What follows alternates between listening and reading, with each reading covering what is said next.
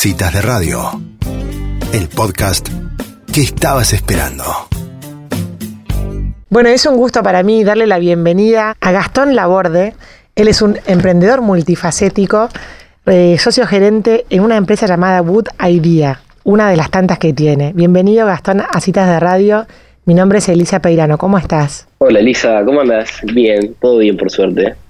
Bueno, gracias por atendernos. La idea era, era hacer una, una nota con vos sobre esto que están haciendo en Wood Idea, que nos pareció una good idea, una buenísima idea de, de reciclar plástico para hacer eh, muebles tipo madera.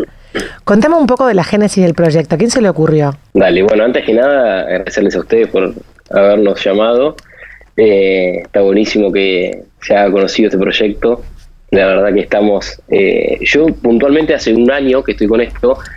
Originalmente, hace como tres años ya. Y mm, hace un año, bueno, ellos decidieron dejarlo porque no, no tenían tiempo para continuar. Eh, y lo agarramos con mi hermano. Así que hicimos como un relanzamiento. Eh, ahora en septiembre va a ser un año.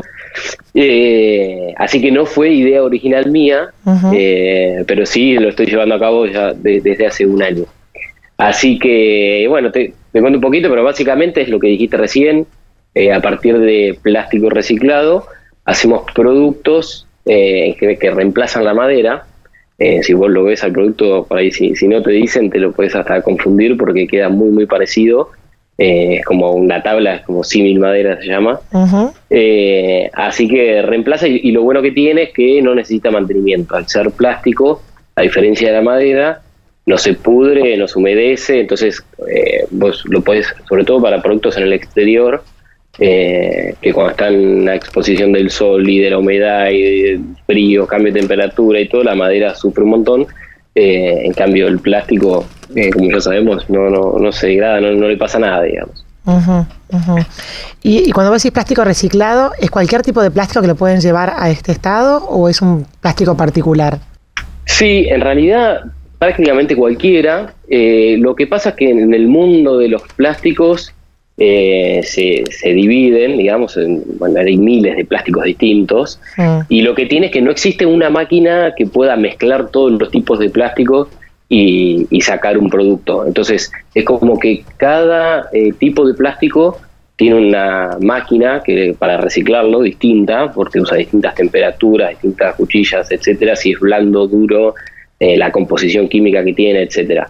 Pero para simplificarlo, eh, lo que más estamos usando hoy, eh, o sea, lo, en realidad lo que apuntamos es a los plásticos que hoy en día, en general, en casi todas las ciudades, eh, nadie los está reciclando. Porque, por ejemplo, el PET, que es el plástico de las botellas, hmm. o las famosas tapitas, ya tienen su circuito. Ya hay un montón de empresas que hacen el reciclado de esos materiales. En cambio, eh, todo hay un montón de, otros restos, como pueden ser los restos de bolsas o de paquetes de fideos, de galletitas, que son ese tipo de plásticos que eh, en general nadie hace nada con eso y se terminan enterrando junto con el resto de la basura. Claro. Eh, entonces eso es algo que está bueno de este proyecto, que las, las tablas se pueden lograr con ese insumo, digamos, ¿no? así que ese, ese es el ideal. Qué bueno, o sea que sería plástico el que le llaman de un solo uso, el que guardan adentro de las botellas, digamos, hay unas botellas que vienen de Colombia que se llaman las botellas del amor, les dicen, pero o de coladrillos también. O sea, o sea que es ese plástico, qué interesante. Y, sí, ese mismo plástico. ¿Y cómo hacen? Eh, bueno, eh, salió una nota que habían eh, logrado reciclar 22 toneladas de plástico desde el 2015 a esta parte. ¿Cómo hacen la parte de logística de recolección? Mira, nosotros hoy en día, eh, o sea, tenemos dentro del proyecto nuestro, no tenemos la fábrica hoy que, hacemos los, las tablas. Eh, lo que hacemos, trabajamos con proveedores asociados que, a los cuales nos abastecen de, las tablas. Eh, y nuestro proyecto en el mediano plazo sí es poner una planta acá en Trenque. Yo estoy físicamente en Trenque sí. para poder hacer todo el proceso nosotros a nivel local. Pero hoy no lo estamos haciendo, no, no tenemos la, fábrica propia nosotros. Tenemos como una asociación eh, con distintos proveedores. Está como terciarizada la parte de la elaboración del plástico. Exactamente, de lo que es el, el proceso de reciclado del plástico está tercerizado hoy. Sí. ¿Y, eso dónde lo hacen? ¿En, en Bellavista? en Rosario, no, eh, no, no. En Bellavista tenemos el taller, con el cual, el taller donde nosotros armamos los productos. A partir de esas tablas, eh, nosotros hacemos el armado, sí hacemos el armado de los productos, y el taller ese está en Bellavista. Ok. Y desde ahí hacemos las entregas. Bien, y la persona que te, que te transforma el plástico en las, en las tablas, ¿ustedes le proveen el plástico o se provee eh, por sí mismo? Eh, él se provee por sí mismo, eh, pero estamos justamente ahora trabajando eh, en eso, de como una primera instancia antes de poner la fábrica acá nosotros en Trenque, la idea, porque ya tenemos varios proyectos acá a nivel local, para recolectar un montón de plástico y poder enviárselo a él. Sí. Ah. Más que nada para ya empezar a reciclar y que se deje de enterrar todo ese tipo de plástico. Claro. Ese plástico y además tenemos un proyecto en conjunto con alguna empresa del agro por todo el tema de lo que son los bidones de agroquímicos claro. eh, y silobolsas. Ah, buenísimo. O sea que está bueno eh, porque tiene como otra beta. Exactamente, y eso acá a nivel local en Trenque está bueno porque la verdad que tenés los bidones acá a la vuelta, digamos, mm. y tenés mucho volumen. Y por ejemplo, eh, estos proyectos que estás hablando para poder hacer como aceitar el circuito para que llegue el plástico a la fábrica, la gente, eh, la gente que escucha esta nota está en su casa y dice, ay, qué bueno esto, el día de mañana me gustaría poder mandar mis, mis residuos, mi plástico para ahí. ¿Este sistema de las botellas a ustedes les funcionaría, por ejemplo? Exacto, sí. Hoy lo, que pasa puntualmente con lo de la botella es que se hizo muy conocido el proyecto, pero por ejemplo acá en Trenque lo que pasó es que eh, los colegios empezaron a incentivar a que todo el mundo junte en su casa la botella y qué sé yo, pero no había nadie que se ocupe de recolectar. Entonces cuando me junto con la municipalidad acá, dice, no, para nosotros es un problemón el, el tema de la botella, porque la gente la llena en su casa y la tira en, la bolsa de residuos y llega a la, planta de reciclado de acá de Trenque y tienen que abrir la botella, separar los plásticos. Entonces, eh, lo que estamos armando acá es nosotros tener un centro especial un punto limpio que le llamamos acá en Trenque, que son distintos distintos puntos limpios en Trenquelau, que están en un supermercado y en algún otro lugar público, donde la gente se va a identificar un tacho especial donde la gente pueda acercar la botella y que esa botella después viaje a la fábrica. Está bien, y lo que hablabas del PET y de otro tipo de plástico, o sea, no importa que esté en una botella, ustedes lo pueden, se, podrá procesar igual, sí. Sí, en el caso de, sí, de esta planta, es un tema de proporciones en realidad, no te lo quiero complicar, pero eh, la botellita llena de, plástico pesa capaz que un kilo y medio y la botella en sí, o sea, el PET, que es el plástico este más duro, eh, la proporción es muy chiquitita, entonces se puede triturar todo junto. Perfecto, buenísimo. Sí. Buenísimo. Gastón, y mm, vos estabas contando que esto ya existía y estaba medio parado y después ustedes lo relanzaron con tu hermano. Me imagino, o sea, te noto emprendedor, eh, leí un poco sobre tu, soy licenciada en Administración de Empresas.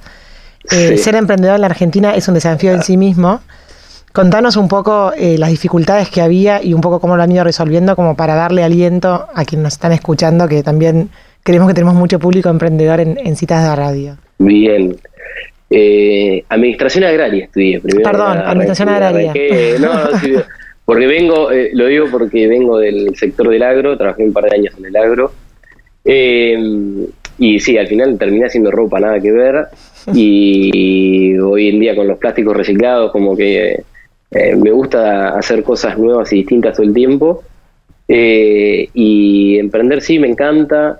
Eh, si te tengo que contar sí, lo difícil que es emprender, ni hablar, en estos momentos más, tenemos para rato.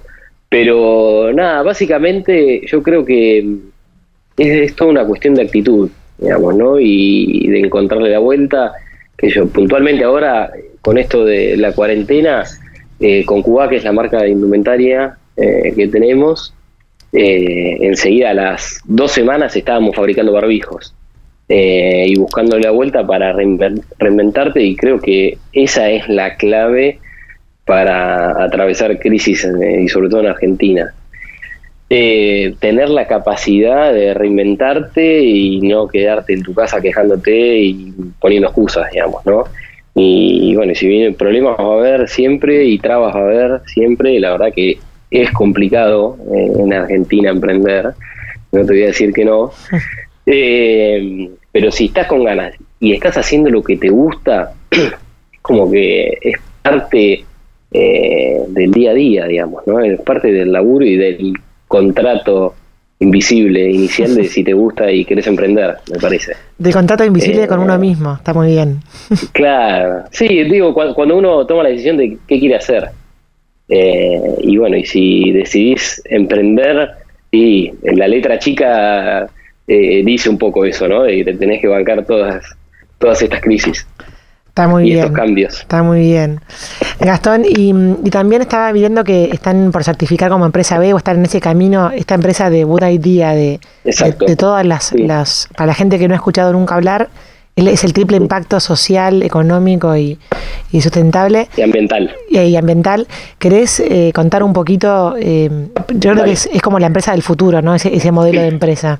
Totalmente, yo creo eso. eh, la verdad que para mí, de acá en adelante, todas las empresas, no importa si tenés el certificado o no, pero deberían nacer con esa idea y, vivir con esa idea de tener el triple impacto y ser conscientes eh, de que tiene que tener impacto económico, obviamente, no digo que no, eh, pero tiene que ser positivo en cuanto al ambiente y a la sociedad. Eh, y creo que ya hay un clic muy grande en la sociedad en general y creo que la los mismos clientes, la misma sociedad lo va a empezar a demandar a esto, ¿no? Eh, así que nosotros estamos haciendo el camino B hace rato ya, casi un año.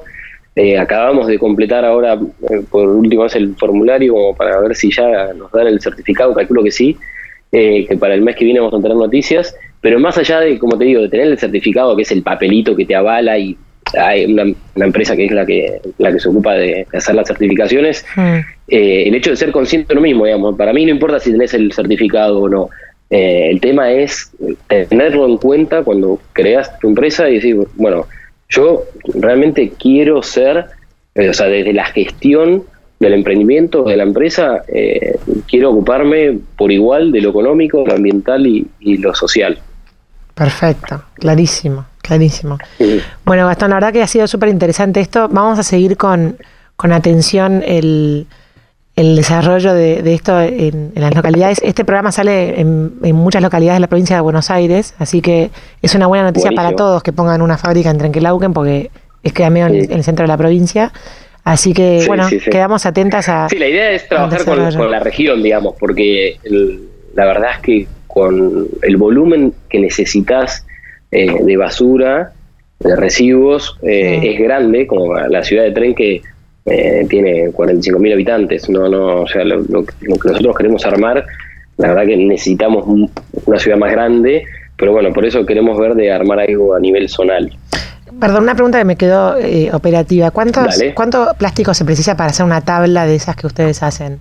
La tabla, y más o menos 3 kilos, 3 Una- kilos y medio, Por una tabla, Una tabla. de... de eh, un metro ochenta. De un metro ochenta. Exacto. Sí, es bastante. Sí, Sí, nuestro, eh, la relación es casi uno a uno, digamos, o sea, ca- cada kilo de tabla es un kilo de plástico reciclado. Claro.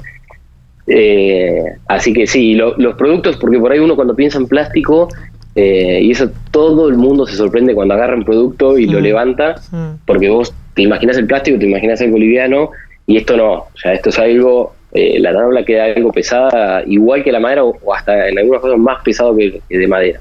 Mirá vos. Eh, sí, sí, sí, sí. ¿Y tienen estudiado cuánto consume un- una persona tipo de plástico por, no sé, por semana o por mes? Eh, sí, ay, me hiciste la pregunta muy rápido y se me fue, pero... mm, eh, Podemos decir un montón. no, no, no, no, ahora se me, sí, se me fue. Bueno, para, te hago, te, la hago, te hago otra pregunta a ver si te La vuelve la la respuesta. tenía de memoria, pero, eh, Pará, y una sí. pregunta, cuando ustedes fabrican los, los muebles de jardín o, la- o los muebles para exteriores o lo que hacen, ¿tienen a alguien especia- Sí. especializado? Porque, digamos, ¿cómo hacen? ¿Usan calor para unir las tablas o, o clavos o cómo es el, no, el es, todo, o sea, se trabaja exactamente igual que la madera, es carpintería. Ah, mira. De hecho, las máquinas es lo mismo, o sea, usás eh, una sierra igual que con la madera y usás tornillos igual que la madera.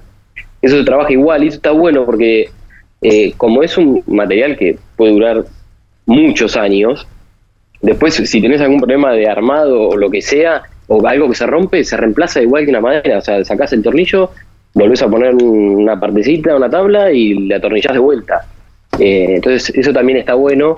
Y de la mano de eso, lo que estamos armando, ya estamos haciendo algunas pruebas, es de poder armar una modalidad tipo IKEA, en la cual Mm. el cliente pueda recibir el producto desarmado y lo pueda armar en su casa. Buenísimo, espectacular. Entonces, eh, esto facilita muchísimo toda la parte logística, porque imagínate que mandar una huerta, si no, no sé, de Buenos Aires hasta Peguajó, eh, por ahí es una complicación y encima es caro.